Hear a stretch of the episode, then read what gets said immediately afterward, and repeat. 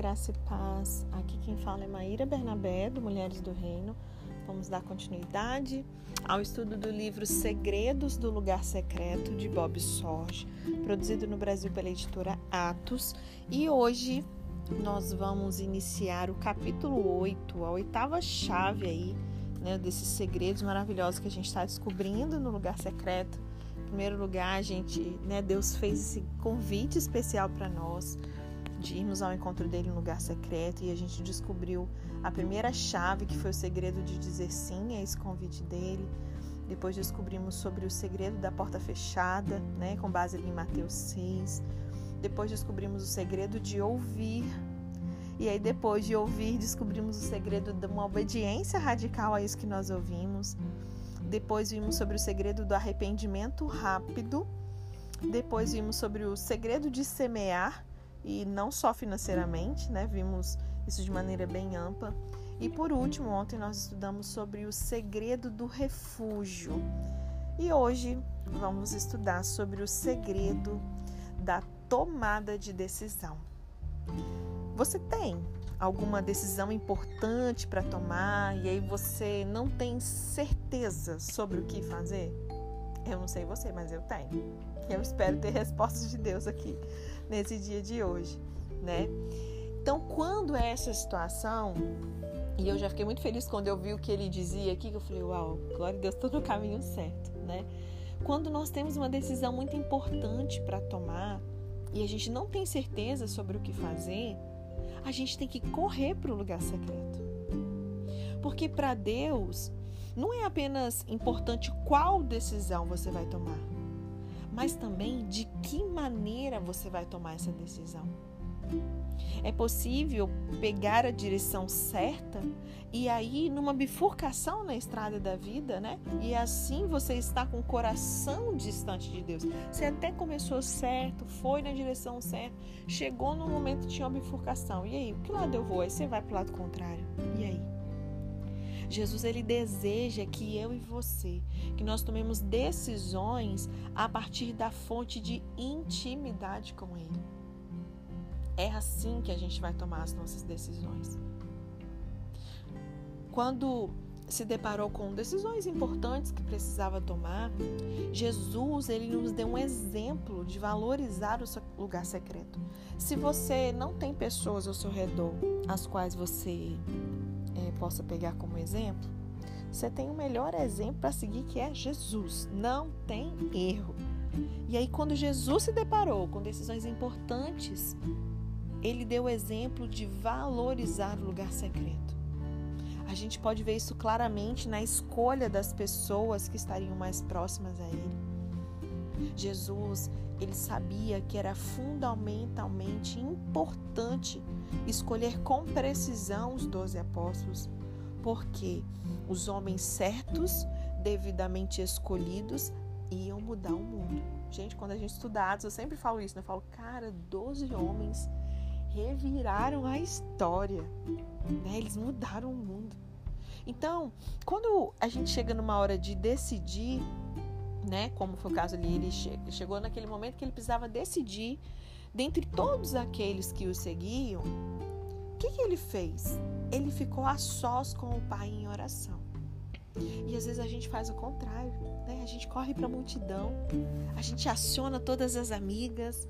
E como eu disse ontem, não que nós não possamos, e a gente deve sim ter é, pessoas com as quais nós devemos nos aconselhar. A própria palavra diz em Provérbios que na multidão de conselhos há sabedoria. Acho que está em Provérbios, né? Então, nós precisamos sim ter pessoas maduras, saudáveis, tementes ao Senhor, que possam nos dar conselhos segundo o coração de Deus. Pessoas sábias segundo uma sabedoria do alto e não uma sabedoria terrena. Mas antes disso tudo, nosso primeiro recurso tem que ser o nosso Pai. E Jesus ele permanecia a sós com o Pai em oração. Olha o que Lucas registra lá em Lucas 6, eu vou ler o verso 12 a 16, tá bom? Num daqueles dias, Jesus saiu para o monte a fim de orar e passou a noite orando a Deus. Ao amanhecer, chamou seus discípulos e escolheu doze deles. Existiam, né, gente? Só para relembrar, discípulos eram muitos, que às vezes a gente fala discípulos, a gente lembra dos doze. Mas doze eram os doze apóstolos, né?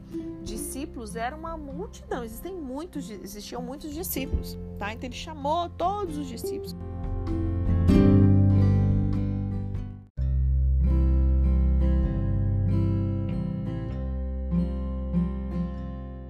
Então ele chama os seus discípulos, escolhe doze deles a quem também ele designou apóstolos, né? Simão, que ele deu o nome de Pedro, o nome dele é Simão? O seu irmão André, Tiago, João, Felipe, Bartolomeu, Mateus, Tomé, Tiago, filho de Alfeu, Simão, chamado Zelote, Judas, filho de Tiago, e Judas Iscariotes, que veio a ser o traidor. Então, até mesmo a escolha de Judas, o seu traidor, foi regada à oração. Ele foi guiado pelo Espírito Santo. Na verdade, a escolha de Judas foi especialmente regada à oração, porque Jesus sabia com antecedência que a sua escolha ia resultar numa destruição horrível, num tormento, num tormento eterno de uma pessoa, pela escolha dessa pessoa. Né? Uma decisão tão pesada ela exigiu uma madrugada inteira de oração a sós com Deus. Gente, para e pensa. Se Jesus precisava ficar uma madrugada inteira orando a Deus para tomar uma decisão, por que, que a gente acha que com três minutinhos de uma oração, assim, meia boca, a gente sabe? Como que a gente precisa aprender com o Senhor? O seu Abba Pai o ama muito e ele está profundamente interessado em cada situação da minha e da sua vida e ele deseja ser incluído em todos esses nossos processos de tomada de decisão. Olha o que diz em Salmo 32, verso 8 e 9. Eu o instruirei e o ensinarei no caminho que você deve seguir. Eu aconselharei e cuidarei de você. Olha que promessas. Não sejam como o cavalo ou o burro, que não têm entendimento, mas precisam ser controlados com freios e rédeas. Caso contrário, não obedecem. Essa frase-chave desse versículo é: caso contrário, não obedecem. O cavalo e o burro, gente, como diz a escritura, eles precisam ser controlados com freios, com rédeas, para eles obedecerem. Só assim que eles obedecem. Eles não obedecem por conta própria. O Senhor ele está dizendo: eu não quero instruir você à distância, não. Eu não quero colocar um freio na sua boca para te manipular, para poder ter a sua atenção, colocar você no rumo certo. Eu desejo que você se sinta atraído a mim, que você fique perto do meu coração, que você permita que eu dirija a sua vida a partir de um lugar de intimidade e comunhão. Esse é o desejo do Pai para mim e para você. Observe que Deus diz que o cavalo e o burro eles não têm entendimento. E esse é o motivo pelo qual eles não obedecem. Será que muitas das vezes a nossa desobediência está justamente pela falta de entendimento? Olha só, gente, não dá para a gente ficar se comparando um cavalo a um burro, não, hein? A gente pode mais do que isso. Eles não entendem que a proximidade com o mestre vai trazer um grande benefício. Um burro, ele sempre deseja sair em disparada, seguir seu próprio caminho. Só que quando ele faz isso, ele se torna totalmente inútil, não lucrativo. E algumas pessoas são assim, teimosas. Elas simplesmente não entendem. E aí elas se afastam numa independência ignorante da sua própria fonte de vida, de cuidado, de alimento as suas cabeças duras, ainda não entrou a verdade de que o melhor lugar para se estar no universo e não só estar, mas permanecer é bem perto de Deus. Salmos 14, no verso 2, diz claramente que a evidência do entendimento é alguém buscar a Deus. Então, uma pessoa que fala para mim que é muito entendida, que tem os olhos iluminados do entendimento e ela não busca a Deus, tem alguma coisa de errado. A coisa mais sábia que você pode fazer nessa vida é se achegar a Deus e buscá-lo de todo o seu coração. Quando você busca essa intimidade, Você começa a liberar os maiores segredos da vida.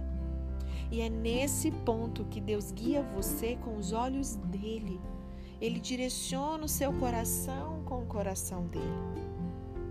Às vezes nós tendemos a tomar decisões na vida com base nas, na nossa avaliação das circunstâncias, das condições presentes ao nosso redor, sabe, guiados por vista. Só que o Senhor ele não deseja que nós tomemos nossa direção olhando para fora. Ele quer que a gente olhe para o alto, que a gente olhe para dentro. Ele deseja que nós recebamos direção para a vida contemplando a sua beleza, apreciando a sua majestade e esplendor, sendo guiados por seu olhar. E tudo isso pode ser comunicado por meio de expressões e foco no olhar.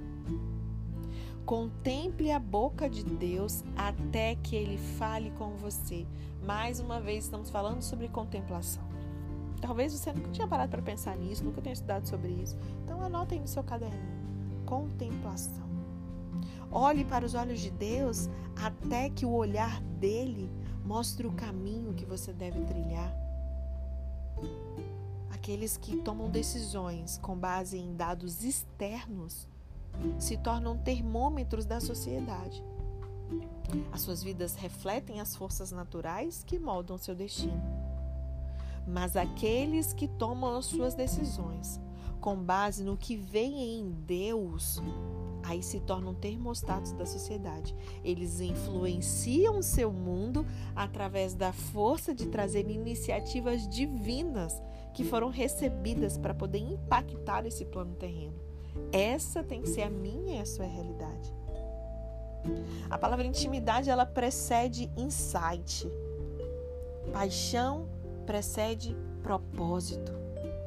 Primeiro vem o lugar secreto, depois a diretriz divina.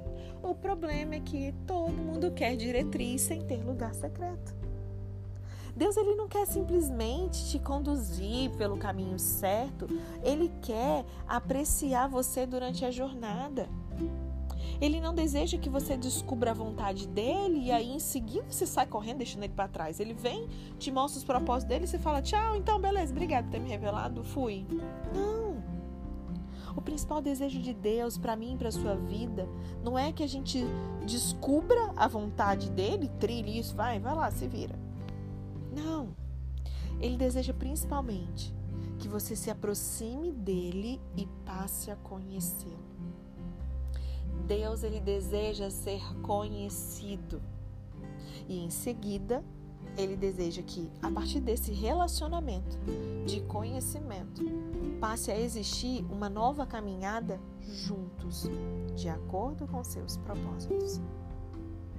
A busca de um relacionamento de conhecimento com Deus no lugar secreto não é somente a mais inteligente coisa a ser feita, também é uma das maiores chaves para descobrir o seu destino mais alto em Deus.